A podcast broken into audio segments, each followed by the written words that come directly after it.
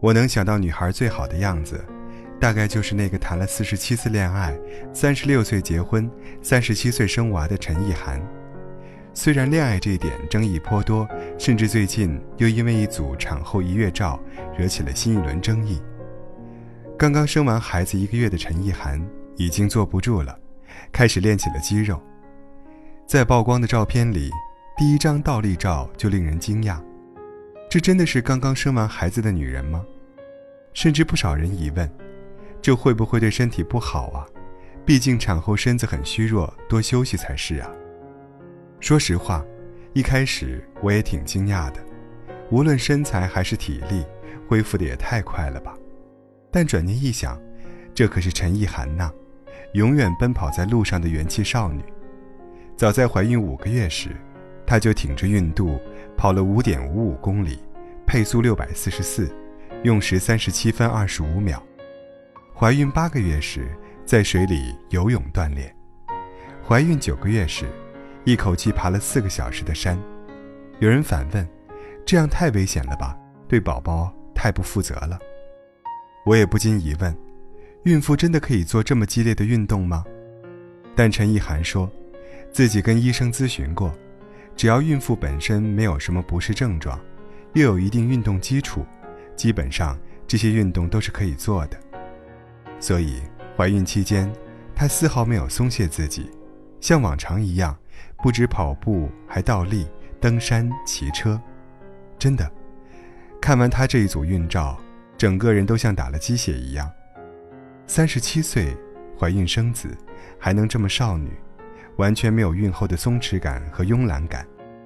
再看看我身边那些同龄人，多少人连爬个楼梯都觉得吃力，更别说爬山了。又有多少人早就满身赘肉，满脸松弛，更别说保养了。不禁感叹：运动和不运动，自律与不自律，人和人的差距就是这么拉开的。知乎上有一个很火的话题。你认为最好的生活状态是什么？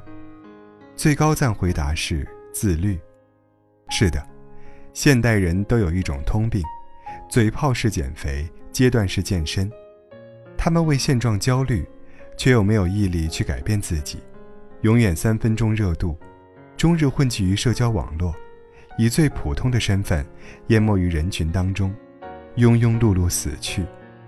你羡慕四十八岁的莫文蔚，在演唱会上性感舞蹈的模样，却没有想到，人家为了能让双腿紧实、线条优美，不吃甜、不吃冰、不吃零食，不管当天工作到多晚，睡前都要逼自己跑半个小时。你羡慕五十岁的许晴，在各种场合上婀娜多姿的体态，却不知人家数十年如一日的坚持，跑步数十公里。没有特殊情况，坚决不熬夜，不玩手机。从外貌到精神，许晴的状态是许多年轻人都比不上的。还有前几天，在电视上看到一个辣妈，她说自己已经五十二岁时，所有人都惊呆了。你的身材藏着你的自律，这话一点不错。自律的第一步就是身材管理，因为身材差异巨大，精神面貌就差异巨大。可这种好身材需要坚持锻炼和合理饮食，在这个快节奏的时代，没人有义务透过你油腻的肚腩发现你纯真的心灵。身材，是我们给世界最直接的名片。记得在英国纪录片《人生七年》中，也有这么一个规律：他对十四个不同阶层的孩子进行跟踪，直到他们长大老去。那些精英阶层的夫妇，五十六岁依然有着好身材，而那些底层阶级的人，却几乎全都是胖子或秃子，身材走形的十分厉害。一位网友一针见血道：“人人都只看到了精英阶层的优越条件，认为他们能有健康体魄、匀称的身材是理所当然的。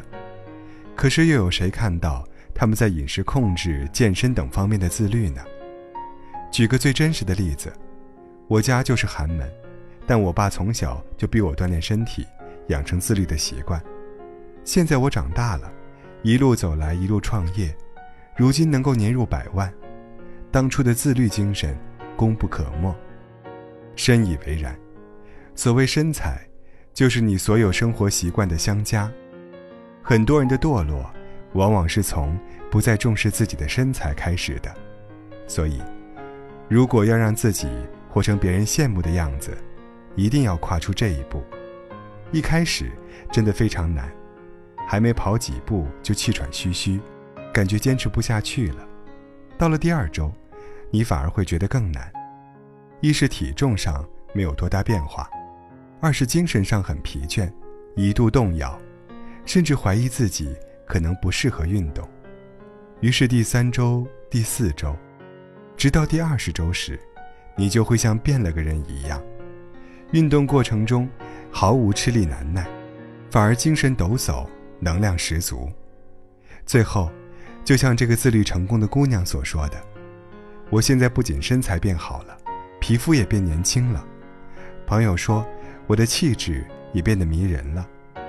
运动教会了我如何去爱自己，这无疑是人生中最宝贵的一笔财富。你看，根本就没有不适合自律的人，只有不愿意改变并坚持的人。最后，我要告诉你，永远不要抱怨生活亏欠了自己，不是你不够好，是你还不够努力。陈意涵说：“我一直跑步，是因为，这是我现在唯一能确定我可以做好的事情。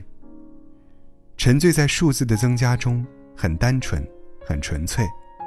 ”C 罗说：“努力锻炼，终有回报。”三岛由纪夫说：“人生只有这么一回，为何不多加珍惜短暂无常的身躯，予以锻炼雕琢呢？世上万事。”不过就是脱单、脱贫、脱脂，你需要做的，只是每一天逼自己向前一小步，仅此而已。看起来很痛苦，但当你坚持下来，再回过头看，你会发现，这样的人生真是赚翻了。所以，无论你现在状态好还是不好，答应我，不管多少岁，都不要放弃更好的自己。请让自己的身体和灵魂都坚持在路上奔跑。